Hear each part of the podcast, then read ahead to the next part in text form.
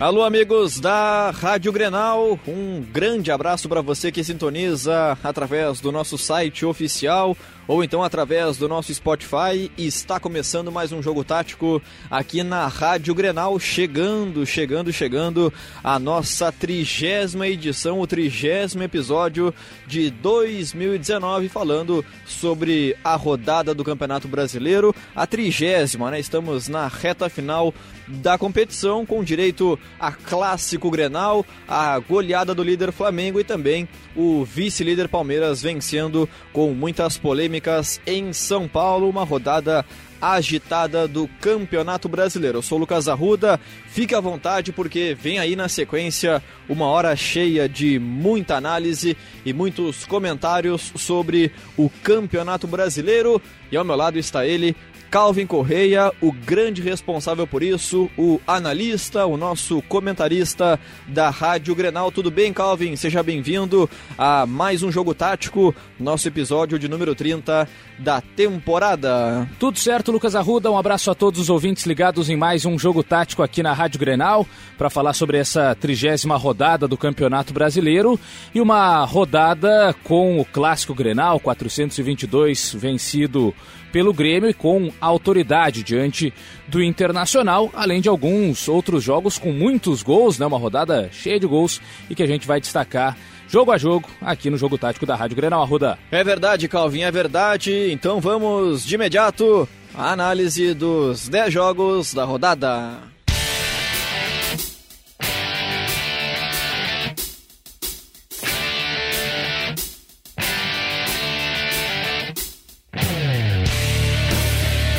A gente começa no domingo às 18 horas com o clássico Grenal, o Grenal de número 422 na história. E o Grêmio recebendo o Inter na Arena em Porto Alegre, vencendo pelo placar de 2 a 0 com os gols marcados por Pedro Jeromel e o volante Rômulo. O Grêmio do técnico Renato Portaluppi esteve em campo com Paulo Vitor, Rafael Galhardo, Jeromel Kahneman e Bruno Cortes. Maicon, Matheus Henrique e Luciano, Alisson Everton e Diego Tardelli. Ainda participaram da vitória o lateral direito Léo Moura, o volante Rômulo e o atacante Pepe. Já o Internacional do técnico Zé Ricardo fazendo a sua estreia em clássicos grenais com Marcelo Lomba, que acabou sendo expulso, Bruno, Rodrigo Moledo, Vitor Cuesta e Wendel, Rodrigo Lindoso, Edenilson e Neilton Guilherme Parede e Paulo Guerreiro com Wellington Silva. Ainda participaram do jogo o volante Patrick, o meia D'Alessandro e o goleiro reserva Danilo Fernandes. Grêmio 2, Calvin, Internacional 0. Grêmio nesse momento é o quinto colocado, dois pontos atrás do G4 e o Internacional fora do G6 é o sétimo colocado, mas ainda em condição de Copa Pré-Libertadores. E uma vitória categórica do Grêmio no Clássico Grenal 422, 2 a 0 e poderia até ter sido mais pelas oportunidades que o Grêmio criou. O Inter do Zé Ricardo tentou jogar de uma maneira um pouco diferente, mas não conseguiu. Né? Na sua formação no 4-2-3-1, de fato abandonando aquele tripé de meio-campistas e com uma formação semelhante a que venceu o Bahia na Fonte Nova, tendo a linha com os três meias, né? Parede na direita, Neilton por dentro e o Wellington Silva na esquerda, com o Guerreiro no comando do ataque, para tentar trazer um pouco mais de mobilidade, velocidade eh, na frente, na retomada de bola para sair em velocidade nos contra-ataques, mas isso não foi possível. O Grêmio marcou muito bem, o Guerreiro ficou, de certa forma, isolado, mesmo tendo jogadores mais próximos em tese, mas isso de fato não aconteceu o Guerreiro teve que receber muita bola lançada diretamente da zaga. E com isso facilitou o trabalho também de Jeromel e Kahneman no combate mano a mano. E o Grêmio jogou muito à vontade com os seus volantes, Maicon e Matheus Henrique com muita liberdade, aquela ideia que o Odair Helman tinha do tripé com Patrick e Edenilson encaixando nos dois volantes, com o Lindoso sendo o cara da sobra na marcação do meio de campo, com os dois volantes alinhados, Lindoso e Edenilson, mais os três meias, a linha com os três meias, o Inter não conseguiu encaixar essa marcação nos volantes do Grêmio.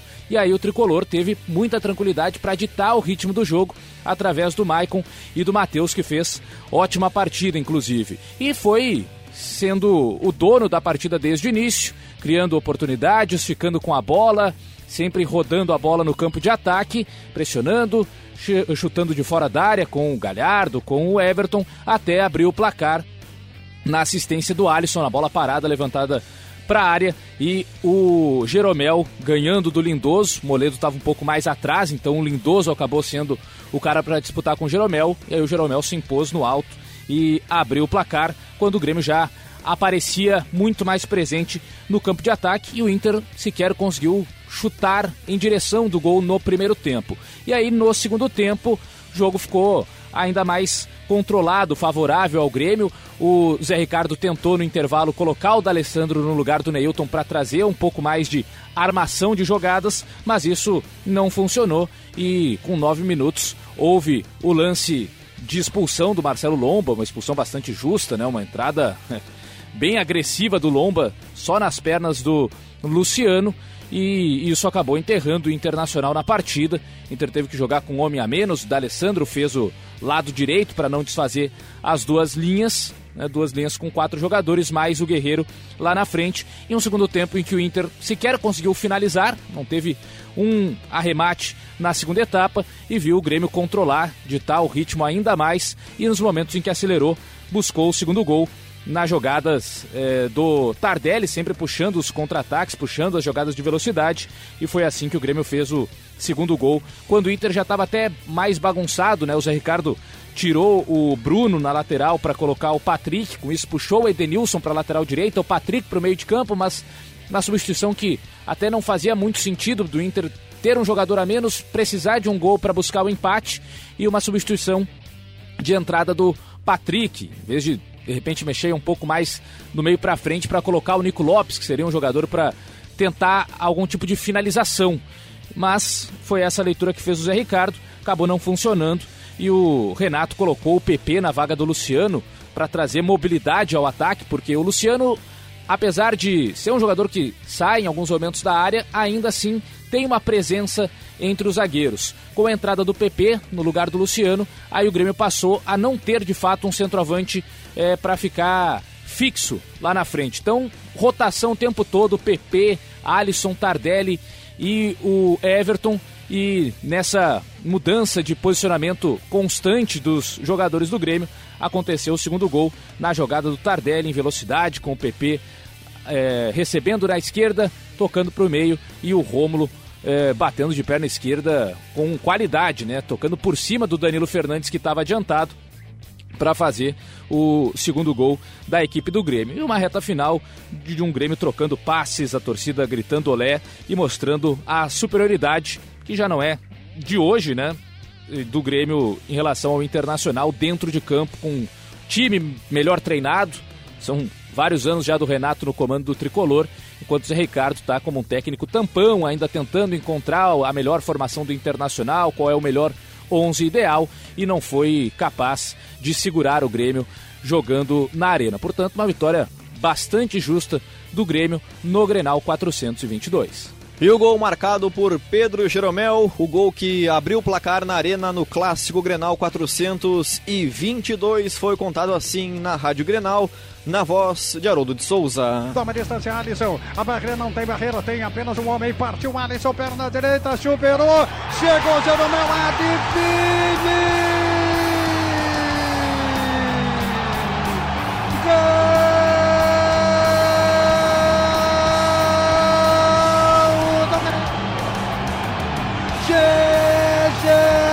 Jeromel de cabeça.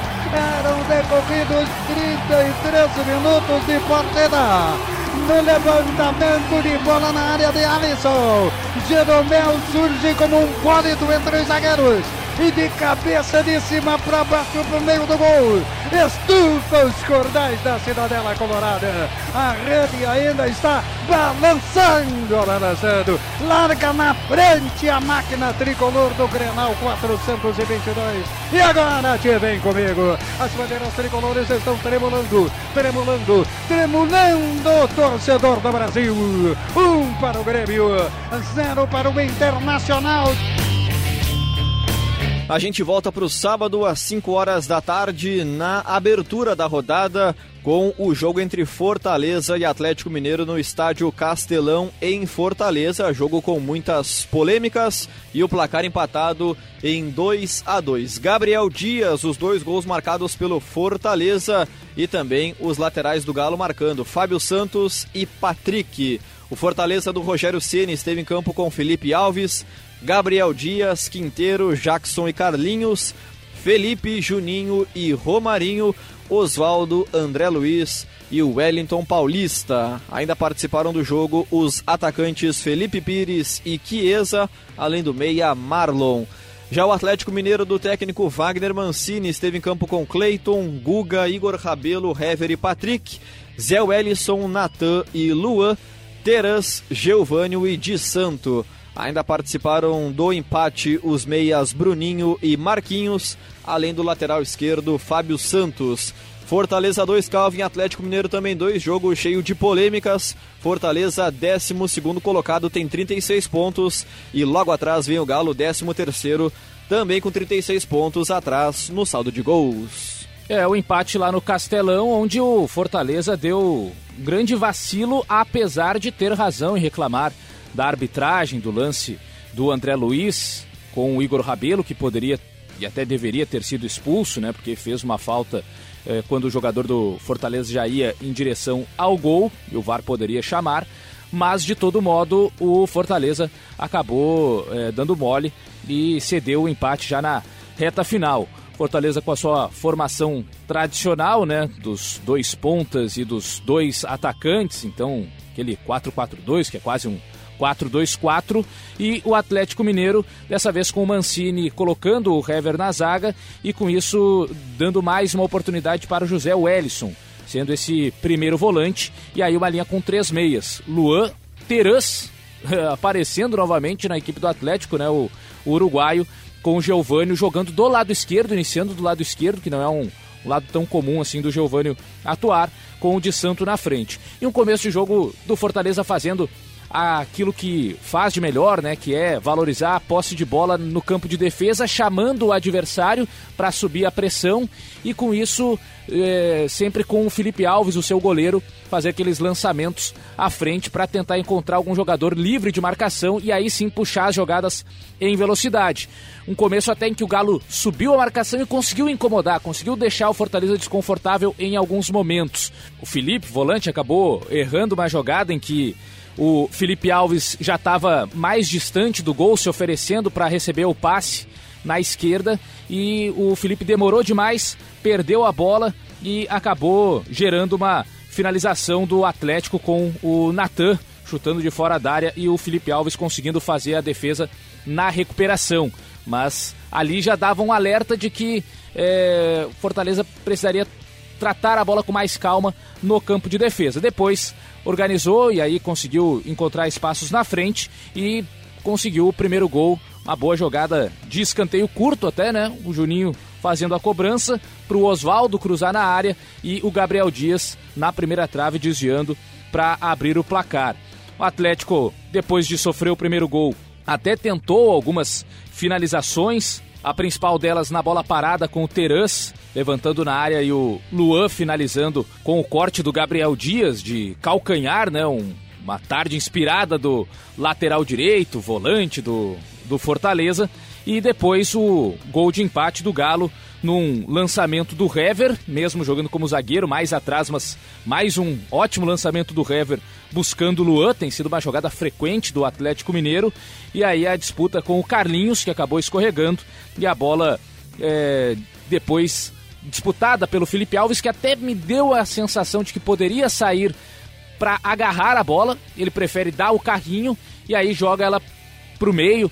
E o Patrick é muito feliz na batida, finaliza de canhota e o Felipe Alves tenta até retornar, mas não consegue fazer a defesa firme, toca na bola, mas não o suficiente para tirar ela da direção do gol. E ali o Atlético Mineiro buscou o empate, mas logo na sequência Fortaleza voltou a ficar na frente, de novo com bola na primeira trave, dessa vez o escanteio direto do Juninho e o Gabriel Dias mais uma vez livre de marcação, conseguindo desviar para deixar o Fortaleza novamente em vantagem. E depois do segundo gol, Fortaleza conseguiu administrar bem, até trocou muitos passes. O Atlético não conseguia sair nem em velocidade, nem organizar jogadas. Terãs muito pouco participativo como meia central.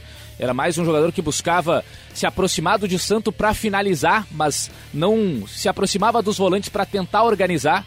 Então, um Atlético bastante previsível quando ficava com a bola e o Fortaleza controlando bastante o jogo. No segundo tempo, o Mancini colocou o Bruninho na vaga do Natan, justamente para tentar trazer um pouquinho mais da organização no meio de campo, explorar a velocidade também. Mas isso pouco teve efeito, porque com 20 segundos o Geovânio já foi expulso com o segundo amarelo, um puxão completamente desnecessário em cima do Gabriel Dias e ali comprometeu ainda mais a situação do Atlético Mineiro. Teve que jogar com um homem a menos, com o Bruninho até fazendo uma função mais de volante ali ao lado do José Wellison e um jogo no segundo tempo com um ritmo mais baixo. Fortaleza até tentando cadenciar mais em vez de buscar o terceiro gol. Parecia um time já satisfeito com a vantagem de 2 a 1 e com 11 contra 10, então imaginando que o Atlético não levaria mais perigo e que o jogo estava controlado. E aí teve o lance polêmico, né? Para mim, muito falta e, e de fato para a expulsão do Igor Rabelo em cima do André Luiz. Não foi marcado, mas ainda assim o Fortaleza teve tempo para se recuperar na jogada, demorou uns dois minutos para que o Atlético Mineiro fizesse a jogada do gol do empate na entrada do Marquinhos. Marquinhos entrou no lugar do Terãs e nos poucos minutos que teve foi o principal jogador do Atlético Mineiro fazendo jogadas individuais pelo lado esquerdo e conseguindo a jogada do gol de empate, é, tocando para o Fábio Santos aparecendo livre de marcação, entrando na área e batendo cruzado para empatar o jogo. Atlético, pela, pelo futebol que apresentou, até não mereceu o empate, mas conseguiu, foi buscar. E o Fortaleza estava com o jogo nas mãos, vantagem numérica de jogadores em campo e pareceu muito satisfeito cedo demais com o 2 a 1 acabou pagando o preço, apesar de, repito, ter algo a reclamar em relação à arbitragem no jogo do Castelão. Também no sábado, às 7 horas da noite, no Allianz Parque em São Paulo, o Palmeiras recebeu o Ceará na sua casa e venceu pelo placar de 1 a 0, também com muitas polêmicas. O gol marcado por Zé Rafael com direito a pênalti perdido pelo Ceará e também um gol anulado pelo VAR. Palmeiras do técnico Mano Menezes com o Everton, Mike, Gustavo Gomes, Vitor Hugo e Diogo Barbosa. Felipe Melo, Bruno Henrique e Gustavo Scarpa, Dudu, Zé Rafael e Daverson. Ainda participaram da vitória o volante Jean, o meia Lucas Lima e o centroavante Henrique Dourado. Já o Ceará do técnico Adilson Batista esteve em campo com Diogo Silva, Samuel Xavier, Valdo, Eduardo Brock e Cristóvão, Auremir, Pedro Ken e Fabinho, Felipe Bachola, Chico e Bergson. Ainda participaram da derrota o atacante Leandro Carvalho e o meia Thiago Galhardo. Palmeiras 1, Calvin Ceará 0. Palmeiras segue na cola do Flamengo. Na cola não, né, Calvin? Na busca pelo Flamengo. Tem 63 pontos na tabela, o vice-líder, enquanto o Ceará, por sua vez, é o 15 colocado, tem 33 pontos, dois a mais que o Z4. Pois é, Ruda, vitória do Palmeiras no sufoco diante do Ceará no Allianz Parque, apenas 1 a 0 e com a equipe comandada pelo Adilson Batista, mesmo com alguns desfalques, fazendo uma ótima apresentação, especialmente na segunda etapa. Primeiro tempo, o Palmeiras de fato conseguiu aproveitar as chances é, cedo para abrir o placar, mais uma vez com a movimentação intensa dos meias, Dudu, Scarpa e Zé Rafael trocando o posicionamento o tempo todo e o Daverson sendo a referência lá na frente. E o Ceará com alguns desfalques, alguns por opção, outros fora por suspensão ou lesão, mas mudou um pouco a sua estrutura, o Adilson Batista. Colocou um 4-1-4-1, tendo o Auremir de primeiro volante, com Fabinho e Pedro Quem fechando também por dentro, e aí pelos lados, Chico na direita, Felipe Bachola na esquerda, com o Bergson no comando do ataque. Um Palmeiras que conseguiu é, dominar o jogo no, no início da partida e abriu o placar uma jogada em que o Bruno Henrique lança o Mike na linha de fundo e aí o lateral direito do Palmeiras faz o cruzamento para a área. O Valdo acaba afastando parcialmente e na sobra o Zé Rafael na entrada da área abre o placar, bate no canto, a bola chega a pegar na trave antes de entrar e o Palmeiras, cedo na partida, consegue fazer o primeiro gol. A partir daí, o Ceará teve dificuldades para criar chances. Palmeiras, geralmente, quando faz o primeiro gol, busca marcar um pouco atrás para sair em velocidade e o Ceará com a bola não conseguiu abrir esses espaços na defesa do Palmeiras logo depois de sofrer o gol. Mas aos poucos foi chegando e numa jogada até um pouco acidental, né? O Bergson foi arriscar uma finalização de fora da área, pegou mal na bola, o chute saiu torto, mas sobrou no Chico. E aí o jogador do Ceará acabou sendo derrubado na área pelo Vitor Hugo a discussão, né, um dos tantos lances polêmicos do Allianz Parque, se o Vitor Hugo pega primeiro na bola e depois ao contato com o jogador do Ceará, ou se de fato não houve esse contato do Vitor Hugo na bola. A arbitragem acabou marcando o pênalti e aí o Bergson parou no Everton. Ali já dava indícios de que seria o herói da noite. O goleiro palmeirense fez uma bela defesa de pênalti. Mas o pênalti perdido pelo Ceará acabou acendendo a equipe do Adilson Batista, que foi chegando em outras oportunidades. Teve a bola parada o Felipe Bachola cobrando uma falta na área e o Valdo sozinho, do meio da área, cabeceando é, para fora. Ali o Ceará assustou também. E no segundo tempo, é, o Adilson voltou com o Thiago Galhardo na vaga do Chico. Depois dos 10 minutos mudou a formação, passou o Fabinho para o lado direito, com o Galhardo por dentro e o Bachola na esquerda.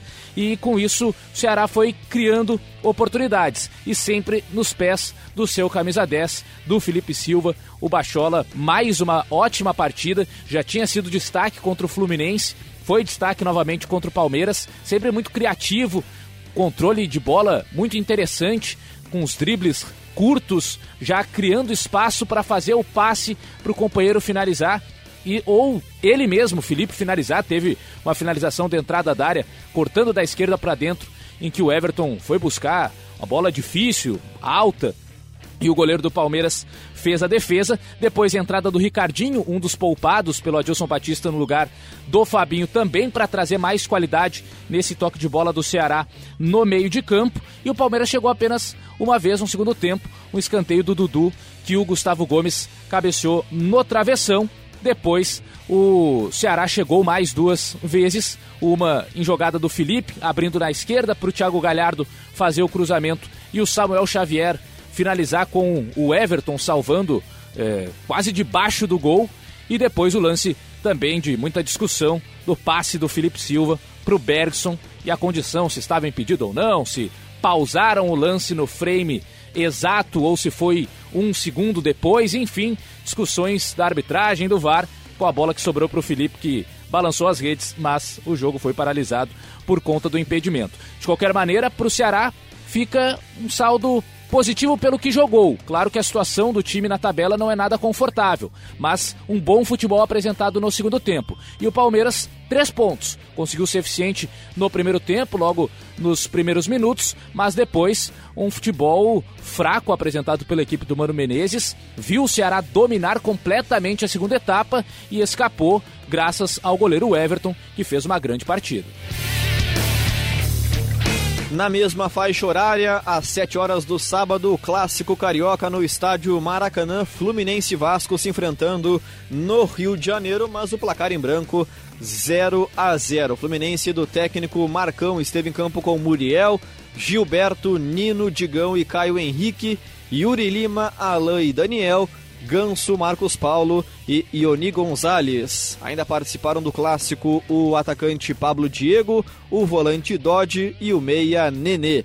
Já o Vasco do técnico Vanderlei Luxemburgo esteve em campo com Fernando Miguel, Iago Pikachu, Oswaldo Henriques, Leandro Castan e Henrique, Richard, Fred Guarim e Bruno Gomes, Rossi Ribamar e Marrone. Ainda participaram do empate o lateral esquerdo Danilo Barcelos e os volantes Raul e Marcos Júnior. Fluminense 0, Calvin Vasco, também 0 Fluminense. Dentro do Z4 é o 17 colocado, 31 pontos na tabela, enquanto o Vasco tá tranquilo, é o 11, tem 39 pontos. É, a situação do Fluminense vai se complicando mais uma vez no Campeonato Brasileiro, empate em 0 a 0 com o Vasco da Gama, e já não há muito mais o que falar de novidade em relação a esse Fluminense, né? Sempre o mesmo roteiro, especialmente nos jogos em casa. Cria, cria, cria oportunidades, desperdiça todas.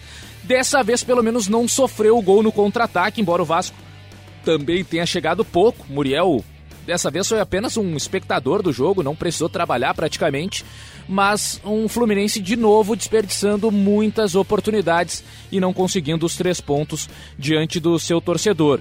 O Marcão mexeu um pouquinho na estrutura do time, montou a equipe no 4-2-3-1 tendo o Yuri como primeiro volante para dar mais liberdade para o Alan de segundo e o Daniel jogou aberto pelo lado direito na formação inicial com o Ganso sendo o meia. O Ganso sem a responsabilidade de buscar a bola muito atrás para trabalhar e criar espaço lá na frente. Dessa vez não, um Ganso menos participativo, mas com participações mais importantes, mais próximo da área para já dar o passe para finalização, não aquele passe de construção de jogada. O Ganso mais avançado para dar o passe já definitivo para a finalização e fez até uma boa apresentação, especialmente no primeiro tempo. Com isso, Marcos Paulo jogando na esquerda e mais uma vez o Johnny Gonzalez, o colombiano, jogando na frente, com muita movimentação. E o Vasco, no seu 4-1-4-1, tendo o Richard de primeiro volante, Guarim novamente é, titular, formando o tripé com o Bruno Gomes, Rossi, Marrone abertos, Ribamar na frente, sempre tentando explorar velocidade nos contra-ataques. Mas a presença do Yuri até foi importante para dar um pouco mais de segurança defensiva ao Fluminense. Então tinha um volante que guardava mais posição e dava mais liberdade para o Alan sair para o jogo. O Daniel o tempo todo saindo da direita e buscando o jogo também por dentro. Essa liberdade que o Marcos Paulo do lado esquerdo também tinha. Então era um Fluminense que jogava muito por dentro e dava espaço para os laterais avançarem até o fundo. Gilberto e Caio Henrique é, ocupando em muitos momentos esse espaço. E nisso o Yuri segurava as pontas lá atrás junto com a zaga. Então a formação foi interessante, o Fluminense criou oportunidades no primeiro tempo, principal delas talvez no passe do Ganso para o Daniel. Finalizar com desvio sutil do Fernando Miguel e a bola pegando no travessão, mas o Marcos Paulo também finalizou é, de fora da área com perigo. O Vasco teve uma chance em roubada de bola do Marrone é, em cima do Daniel, e aí ela ficando para o Guarim, finalizou perto ali do lado do gol do Muriel. Mas foi um Fluminense mais ativo no ataque, mais presente para buscar as finalizações, com o Johnny Gonzalez até fazendo alguns pivôs interessantes, ajeitando para quem vinha de trás, mas quando ele, Johnny, precisava dominar para finalizar, já teve um pouco mais de, de, dificuldades. E no segundo tempo, o Luxemburgo fez as mudanças, colocou o Raul no lugar do Bruno Gomes, o Marcos no, no lugar do Guarim, para renovar esse meio de campo. De qualquer forma, foi um Vasco que pouco conseguiu ficar com a bola, pouco saiu em velocidade nos contra-ataques e viu o Fluminense dominar as ações, criar mais chances na segunda etapa. Marcos Paulo perdeu uma chance na pequena área depois de é, cruzamento de escanteio do Daniel, que o Digão desviou na primeira trave e o Marcos Paulo livre na segunda trave acabou cabeceando para fora. Enfim, é, o Ganso também teve chance de cabeça que o Fernando Miguel defendeu, mas foi um Fluminense mais perigoso do que o Vasco da Gama, que criou melhores oportunidades e não conseguiu aproveitar. Na reta final já foi uma equipe um pouco mais bagunçada. Nas trocas que o Marcão fez, colocando o Nenê na vaga do Ganso, perdeu antes o Gilberto lesionado, colocou o Pablo Diego, aí foi um Fluminense já tentando levantar mais a bola na área, sem muito trabalho com os passes. Mas, de qualquer maneira, se tivesse mais competência nas finalizações, o Fluminense poderia ter saído com a vitória, porque foi mais time do que o Vasco nesse jogo no Maracanã. E fechando o sábado, às 9 horas da noite em Chapecó, a Chapecoense recebeu São Paulo na Arena Condá e perdeu pelo placar de 3 a 0. Bruno Alves, Vitor Bueno e Antony os gols da equipe paulista. A Chapecoense do técnico Marquinhos Santos com Tiepo, Eduardo Douglas, Rafael Pereira, Bruno Pacheco e Márcio Araújo, Camilo, Roberto e Renato, Everaldo e Dalberto. Ainda participaram da derrota da Chape o, o, volante Eli Carlos, o meia Vinícius Locatelli e o atacante Arthur Gomes. Já o São Paulo do Fernando Diniz esteve em campo com Thiago Volpe, Daniel Alves, Bruno Alves, Arboleda e Reinaldo, Tietê, Jusilei e Anthony, Igor Gomes, Vitor Bueno e Raniel. Ainda participaram da vitória paulista o lateral direito o espanhol Juan Fran, o volante Luan e o meia Hernanes. Chapecoense 0, Calvin, São Paulo 3, Chapecoense numa crise gigantesca, 19 colocada, 21 pontos conquistados, está no caminho da Série B. E o São Paulo, por sua vez, quarto colocado, tem 52 pontos na tabela. Vitória tranquila do São Paulo, Arruda, 3 a 0 sobre a Chapecoense. Chapecoense já bastante entregue no Campeonato Brasileiro também, faltando poucas rodadas para a confirmação matemática de rebaixamento da equipe catarinense e o Marquinhos Santos ainda tentando encontrar algumas formas de melhorar a equipe. Dessa vez começou no 4-1-4-1, mais uma vez com o Roberto, lateral esquerdo de origem, jogando como meio-campista. Com isso, o Renato e Dalberto pelos lados e o Everaldo no comando do ataque. E o São Paulo, novamente contando com o Daniel Alves na lateral direita, com Jusilei dessa vez novidade, né? Jogando como primeiro volante e boa partida do Jusilei. Claro que é preciso levar esse contexto de que enfrentou uma Chapecoense bastante fragilizada, mas o Jusilei fez boa partida como primeiro volante, organizando o jogo, tendo um bom passe e também bem na marcação, nos desarmes, né? É um jogador mais de posicionamento e como esse primeiro volante tendo à frente Tietê e Igor Gomes, que se movimentam bastante, encaixou nesse meio de campo do São Paulo, tendo Anthony e Vitor Bueno abertos, com o Raniel na frente, outro que fez boa partida. Deixou o Pato no banco de reservas e o Raniel fez um bom jogo porque oferece mais a condição do pivô de receber a bola é, na frente entre os zagueiros, prender essa bola e fazer o passe para quem vem de trás em velocidade. Fez algumas boas jogadas com o Anthony escapando pelo lado direito. Raniel vinha buscar jogo e dava o passe para infiltração do Anthony. Foi uma jogada que aconteceu com certa frequência. E o São Paulo logo cedo abriu o placar na bola parada. Daniel Alves cobrando a falta na segunda trave para o desvio do Bruno Alves abriu o placar e depois ficou confortável para, em alguns momentos, valorizar a posse, em outros, sair em velocidade. São Paulo até muitas vezes é, trocava passes no campo de defesa, chamava o seu goleiro, Thiago Volpe, a todo momento para tocar na bola, tentando induzir a Chapecoense a subir a marcação e aí rapidamente conseguia, em dois, três toques curtos, achar espaço lá na frente com mais frequência, porque a Chapecoense subia a marcação, então lá atrás ficava mais desprotegido. E assim o São Paulo foi criando oportunidades, sempre com jogadas em velocidade do Anthony pelo lado direito, também o Igor Gomes dando essa opção de receber a bola e conduzir ela é, rapidamente. Teve chance numa jogada com o Tietê, em que o Igor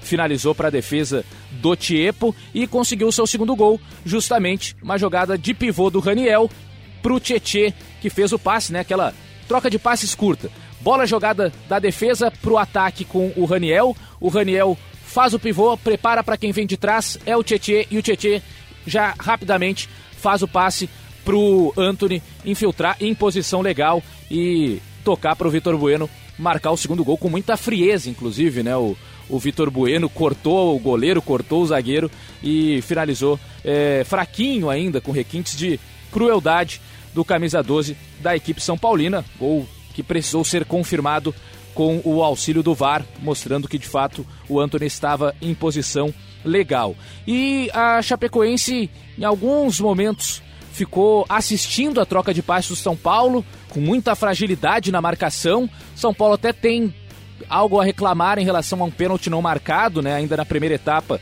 em que o Tiepo acaba pegando a perna do Anthony na disputa de bola. E depois, no segundo tempo, até o Daniel Alves foi preservado, entrou o Juan Fran.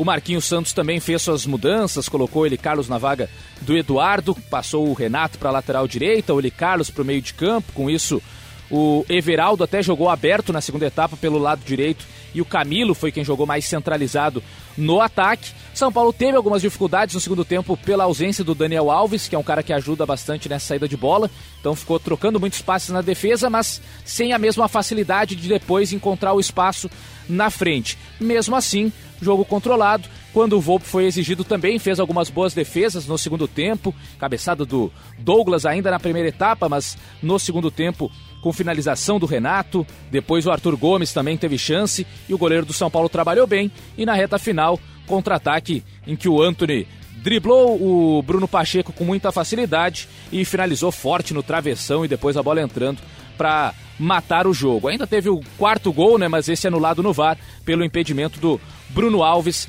na cobrança de falta do Reinaldo. Mas um jogo de muita tranquilidade do São Paulo, aproveitando a fragilidade da Chapecoense, abrindo o placar cedo na bola parada e depois controlando, com troca de passes no campo de defesa, chamando a Chapecoense para subir a marcação. Chapecoense subia de forma desordenada e aí o São Paulo encontrava espaços às costas dos volantes e até mesmo dos zagueiros para fazer esse passe de infiltração e jogar com velocidade com Anthony Vitor Bueno comandando a vitória do tricolor paulista.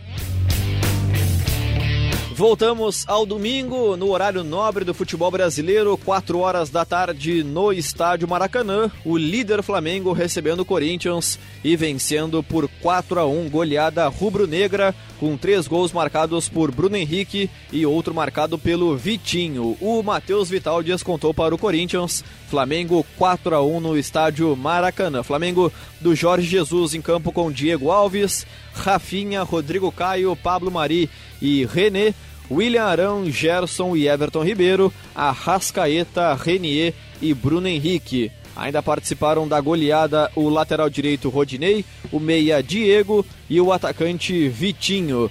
Já o Corinthians do técnico Fábio Carilli, que na sequência foi demitido com Cássio, Fagner, Bruno Mendes, Gil e Carlos Augusto, Ralf, Júnior Urso e Ramiro, Matheus Vital, Pedrinho e Gustavo Augustagol. Ainda participaram da derrota o goleiro reserva Kaique França, o lateral Michel e o atacante jovem Janderson.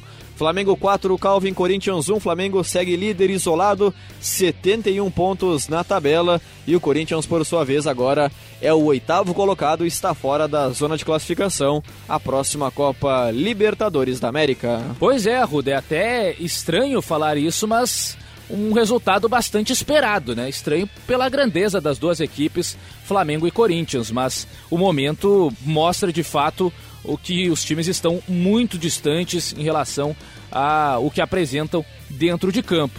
O Flamengo, é, dessa vez com o Jorge Jesus optando né, por é, poupar o, o Felipe Luiz, mas de qualquer forma teve do meio para frente dois meias, Everton Ribeiro e Arrascaeta, com dois caras mais avançados. Dessa vez sem o Gabigol, o Reinier jogou mais próximo do Bruno Henrique e o Carilli optando por um Corinthians com uma estrutura um pouco diferente e o Pedrinho centralizado.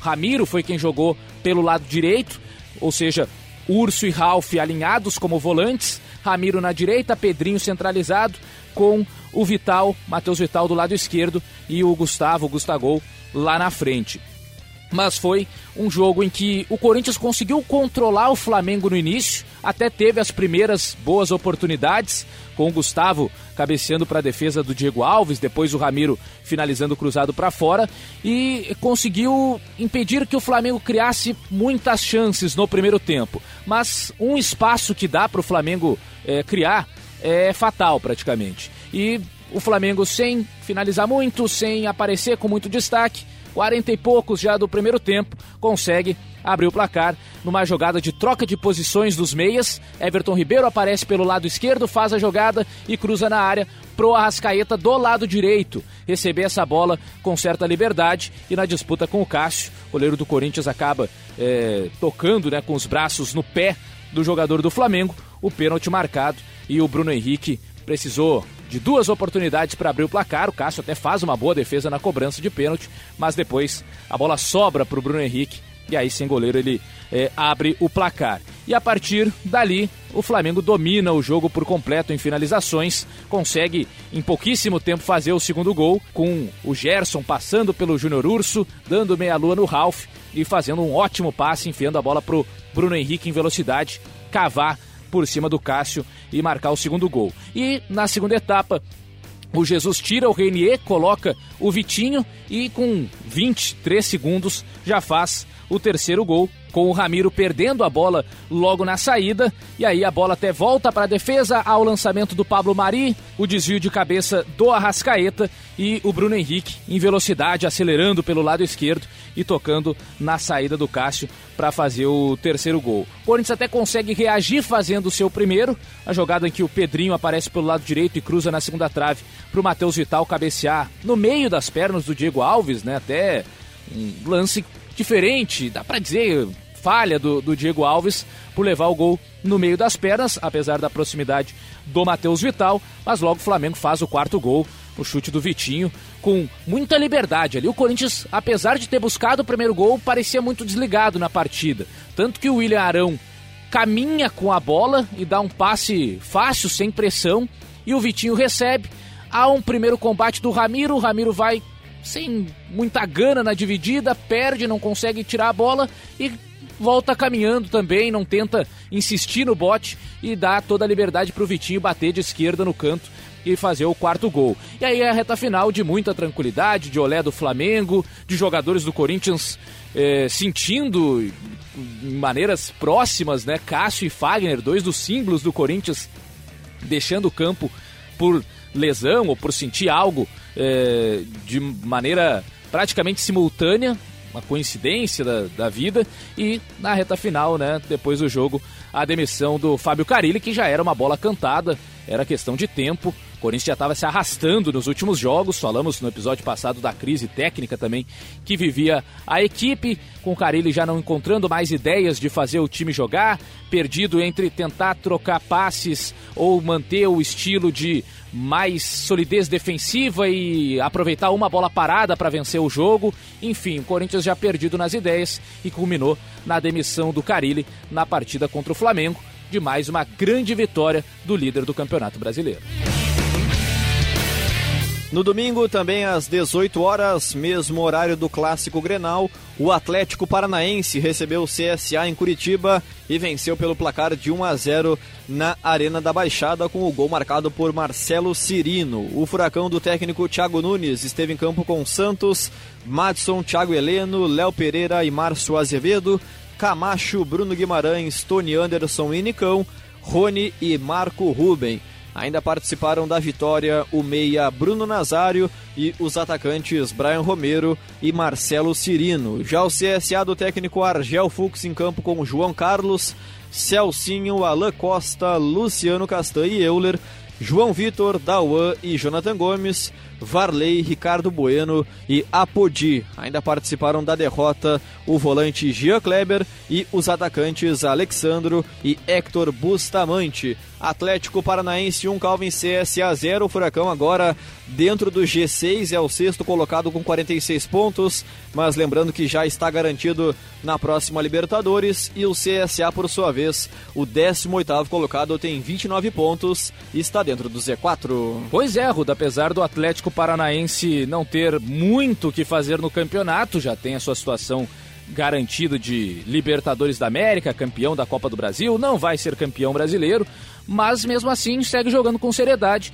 e venceu o CSA pelo placar de 1 a 0, num jogo em que pressionou do início ao fim, teve mais oportunidades e aproveita para fazer alguns testes no meio de campo. Dessa vez o Tony Anderson começando como meia, naquela é, disputa, né? Citadini, Bruno Nazário, Nicão já chegou a jogar por dentro. Dessa vez, oportunidade para o Tony Anderson jogar como meia central. Nicão e Rony abertos com o Marco Ruben no comando do ataque.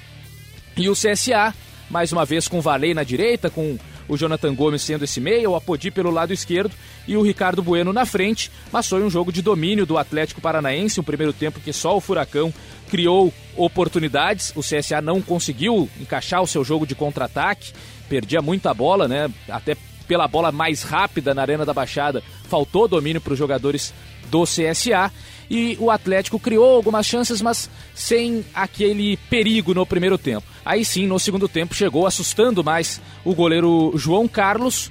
Teve chance com o Marco Ruben finalizando dentro da área. O CSA até conseguiu sair um pouquinho mais para o jogo e teve na sua principal chance o Jonathan Gomes finalizando da entrada da área e acertando o travessão. Depois o gol anulado do Atlético Paranaense no VAR, no impedimento do Rony, né, depois da disputa com o Unicão finalizando para a defesa do João Carlos e o toque do Tony Anderson que acabou pegando o Rony em condição de impedimento.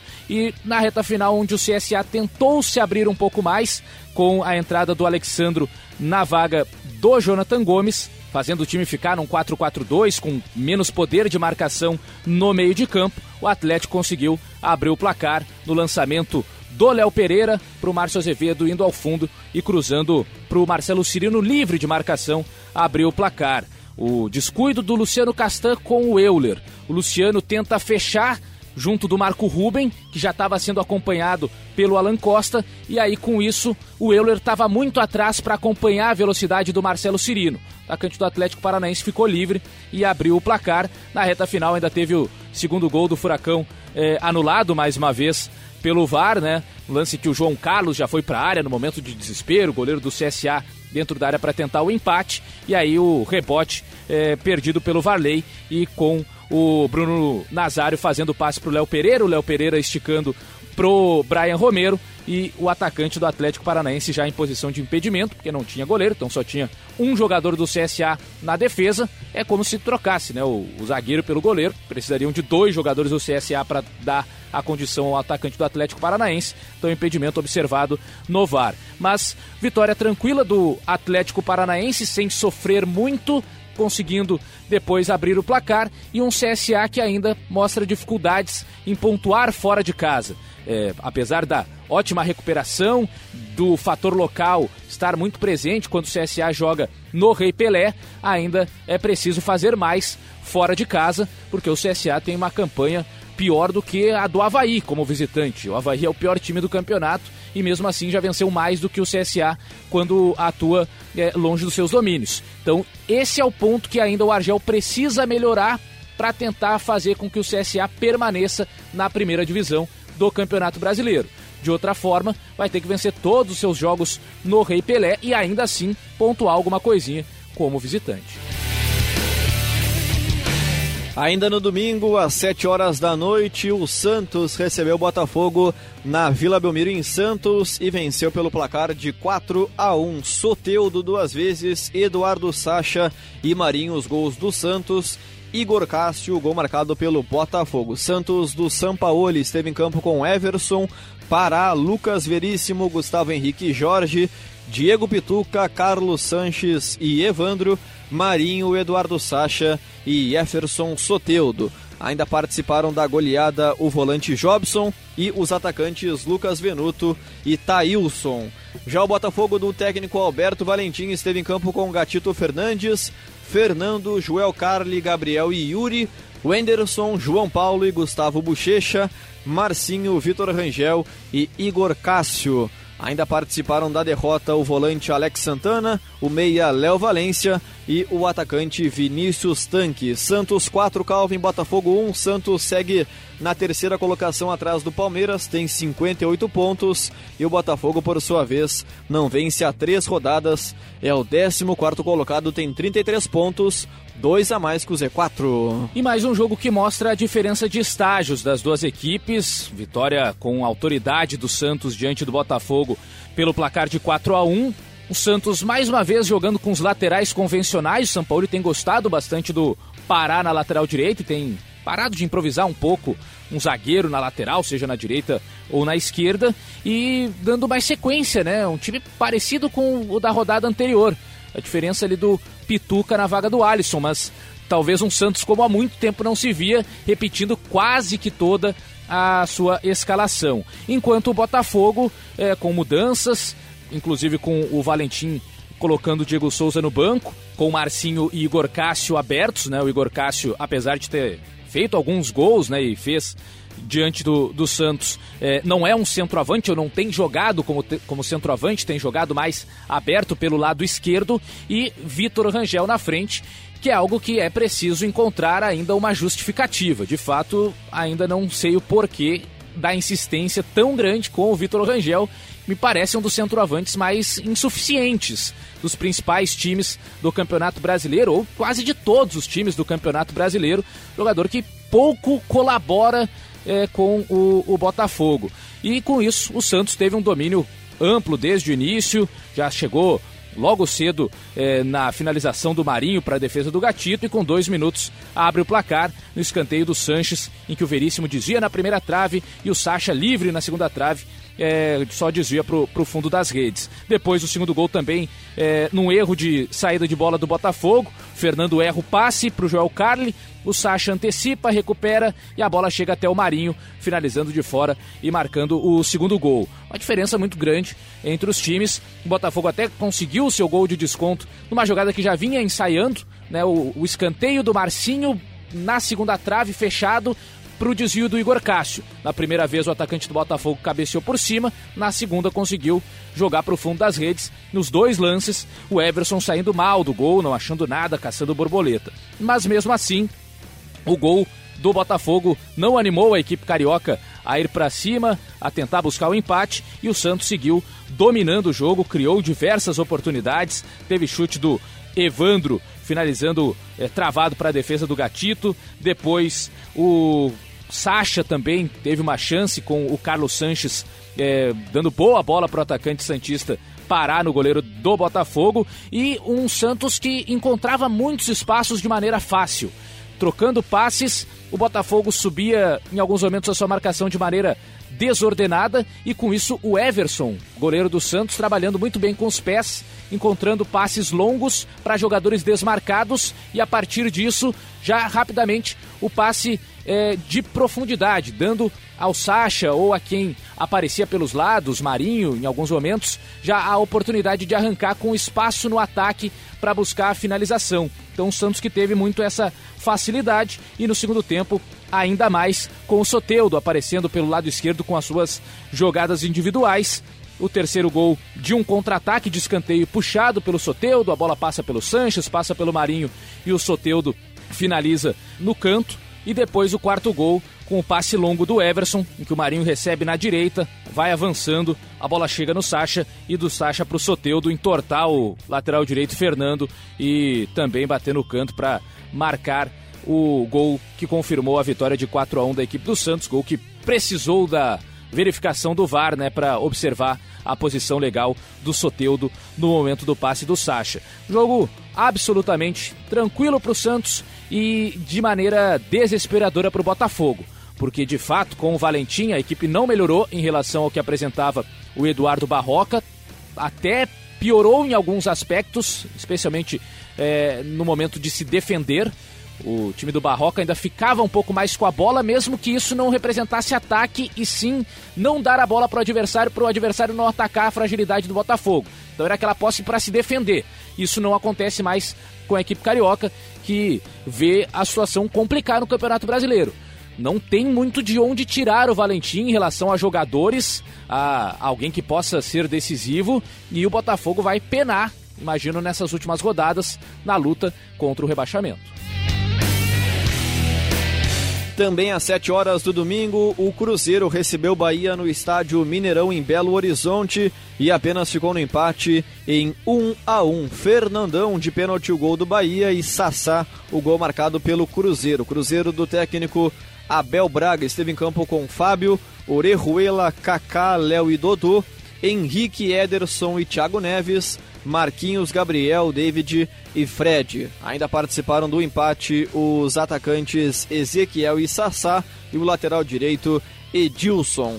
Já o Bahia do técnico Roger Machado esteve em campo com Douglas, Nino Paraíba, Lucas Fonseca, Juninho e Moisés, Flávio, João Pedro e Marco Antônio, Arthur, Fernandão e Elber. Ainda participaram do empate os atacantes Luca, Arthur Caíque e Rogério. Cruzeiro 1, Calvin Bahia também um Cruzeiro nesse momento, o 16 colocado com 33 pontos, o primeiro time fora do Z4 e o Bahia por sua vez está tranquilo também, é o décimo colocado, tem 42 pontos na tabela. Jogo no Mineirão em que o Cruzeiro não conseguiu aproveitar os bons momentos para sair na frente e aí depois teve que batalhar para buscar o gol de empate. O Abel Braga mais uma vez apostando no Marquinhos Gabriel, jogando pelo lado direito, com o David na esquerda, e o Thiago Neves encostando no Fred. Eh, lá na frente. E o Bahia com o Roger Machado outra vez colocando o João Pedro como um meio-campista, né? Já tem recebido uma sequência de jogos. O João Pedro, lateral direito de origem, num setor de meio-campo dessa vez com o Flávio até sendo o primeiro volante e com isso o Marco Antônio completando essa trinca por dentro, tendo o Arthur e Elber à frente e o Fernandão no comando do ataque. Um Bahia que até por ter o Fernandão insistiu muito nos cruzamentos para a área, buscando o jogo aéreo do seu centroavante, que acabou não funcionando, então o Bahia pouco perigoso na primeira etapa e um Cruzeiro melhor, buscando jogadas pelo lado direito, mais uma vez com boa participação do Ederson, importante nas triangulações, teve é, uma jogada pelo lado direito com Marquinhos Gabriel, Ederson e Orejuela interagindo, e aí o cruzamento do lateral direito para o David na pequena área cabecear por cima. Cruzeiro também chegou em contra-ataque de escanteio do Bahia, que a bola sobrou para o Marquinhos Gabriel puxar o, a jogada em velocidade e o Ederson finalizar para a defesa do Douglas. Teve escanteio com o Thiago Neves cobrando para o Fred, praticamente livre na pequena área, acabar isolando. Foi um Cruzeiro mais perigoso do que o Bahia na primeira etapa, mas não conseguiu aproveitar essas chances. E aí, no segundo tempo, Bahia se soltou um pouco mais, foi chegando com mais perigo. Jogada de linha de fundo do Nino que fez o cruzamento para o Fernandão aparecer na disputa com o Kaká, mas a bola que passou perto do gol do Fábio. E aí, o Bahia abrindo o placar com o Fernandão finalizando no braço, estava aberto do Orejuela o pênalti marcado no VAR e o Fernandão convertendo. E a partir disso, Cruzeiro com a menos, né? Porque o Orejuela foi expulso no lance, já que a bola estava indo em direção ao gol. O colombiano acabou recebendo o segundo cartão amarelo. Cruzeiro com a menos teve que buscar na valentia esse empate.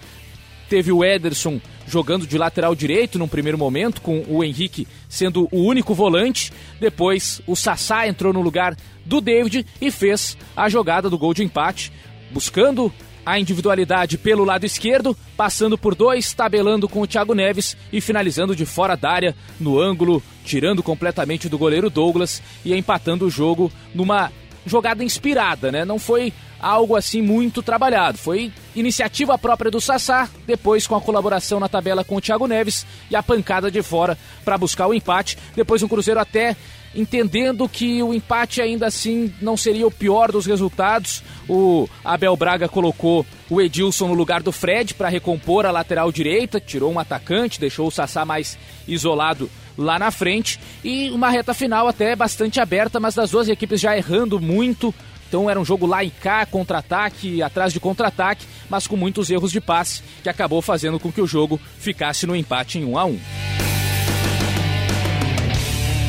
E o último jogo da rodada, no domingo, às sete e meia da noite, o Goiás recebeu o Havaí no estádio Serra Dourada, em Goiânia, e venceu pelo placar de 2 a 0. Rafael Moura e Thales, os gols da equipe Esmeraldina. Goiás, do técnico Ney Franco, esteve em campo com Tadeu, Iago Rocha, Fábio Sanches, Rafael Vaz e Jefferson, Breno, Iago Felipe e Léo Sena, Michael, Rafael Moura e Leandro Bárcia. Ainda participaram do jogo os meias Thales e Caio, além do lateral esquerdo Alain Ruschel. Já o Havaí do técnico Evando Camilato esteve em campo com Vladimir, Léo, Ricardo, Betão e Igor Fernandes, Luanderson, Richard Franco e Pedro Castro, Brenner, GG e Vinícius Araújo. Ainda participaram da derrota o meia Lua Pereira, o meia atacante Gustavo Ferrareis e o atacante Gabriel Lima. Goiás 2, Calvin Havaí 0. Goiás tranquilo na tabela, é o nono colocado, 42 pontos. E o Havaí em situação crítica é o Lanterna, tem apenas 17 pontos na tabela, rumo à Série B, Calvin. Vitória do Goiás com mais sufoco, mais drama do que o esperado da equipe do Ney Franco diante do Havaí. É, Goiás que teve mudança no meio, sem o Gilberto, o Breno ocupou a vaga de primeiro volante e com isso o Iago Felipe jogou mais adiantado. Então dessa vez não foi um tripé de meio-campistas, como poderia ser com o Breno é, mais recuado e aí alinhados por dentro é, Léo Senna e Iago Felipe. Não, o Léo Senna jogou próximo do Breno como segundo volante, mas mais recuado e com isso o Iago Felipe como meia mesmo. Nos momentos de marcação, inclusive, subia na linha do Rafael Moura para fazer a pressão na saída de bola do Havaí, com o Leandro Bárcia e Michael abertos. E o Havaí com uma formação diferente também, num 4-4-2 mesmo, mais puro, com o Richard Franco e o GG sendo os meias abertos e na frente uma dupla de ataque, Vinícius Araújo e Brenner. Um jogo bastante travado no primeiro tempo, sem muitas oportunidades dos dois lados, com o Havaí tentando trabalhar mais jogadas na linha de fundo, com participação do Richard Franco, ora pelo lado direito, depois inverteu o posicionamento com o GG. E o Goiás tentando muito a ligação direta dos zagueiros pro Michael, né? aquelas bolas lançadas lá do campo de defesa para a velocidade do camisa 11 da equipe do Goiás, mas sem grandes oportunidades no primeiro tempo. Na segunda etapa, o Havaí até começou melhor, criou chances, o espaço da esquerda para dentro foi utilizado. Richard Franco fez jogada por ali e finalizou para a defesa do Tadeu. Depois o Vinícius Araújo também finalizou de uma zona muito próxima e o goleiro do Goiás até deu de manchete para o meio da área e na sobra o GG tentou a cavadinha e o Tadeu se recuperou, mas um Havaí que apareceu até mais no ataque no início do segundo tempo. E aí as mudanças do Ney Franco foram importantes. Primeiro sacando o Iago Rocha e colocando o Thales. Thales, meia que, para mim, poderia até ganhar mais espaço nessa equipe do Goiás, bastante talentoso, apareceu contra o CSA pela primeira vez e fez ótimo jogo. Thales jogando como meia, com isso o Iago Felipe foi para a lateral direita com a saída do Iago Rocha. E o Thales já apareceu, logo nos primeiros minutos que entrou, finalizando de fora da área, tendo algumas jogadas de perigo, e depois a entrada do Caio no lugar do Leandro Bárcia para trazer também um pouco mais de jogada individual. Né? O Caio conduz a bola com mais velocidade, o Bárcia até mais finalizador.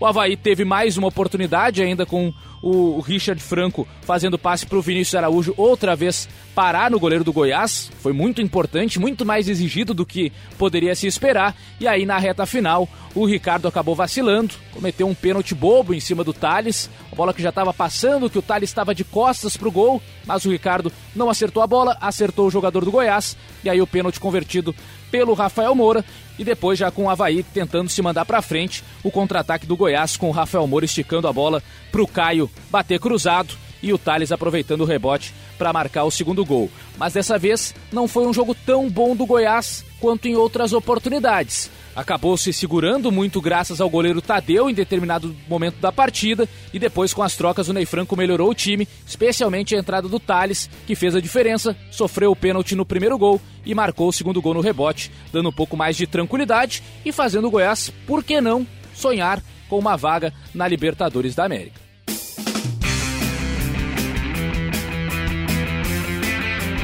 Findadas as análises de Calvin Correia com os jogos da trigésima rodada e o Campeonato Brasileiro da seguinte maneira: com Flamengo líder 71 pontos, Palmeiras o segundo colocado 63, o Santos o terceiro 58, São Paulo é o quarto 52, Grêmio é o quinto com 50, o sexto o Atlético Paranaense 46 e com o Furacão em sexto abre o G7 com o Internacional, o sétimo colocado, também 46 pontos atrás do Furacão, no saldo de gols 13 para o Atlético, 6 para o Internacional. No Z4, o Fluminense 17 31 pontos, CSA 18 com 29, Chapecoense a 19 com 21 e o Havaí Lanterna último colocado com apenas 17 pontos na tabela.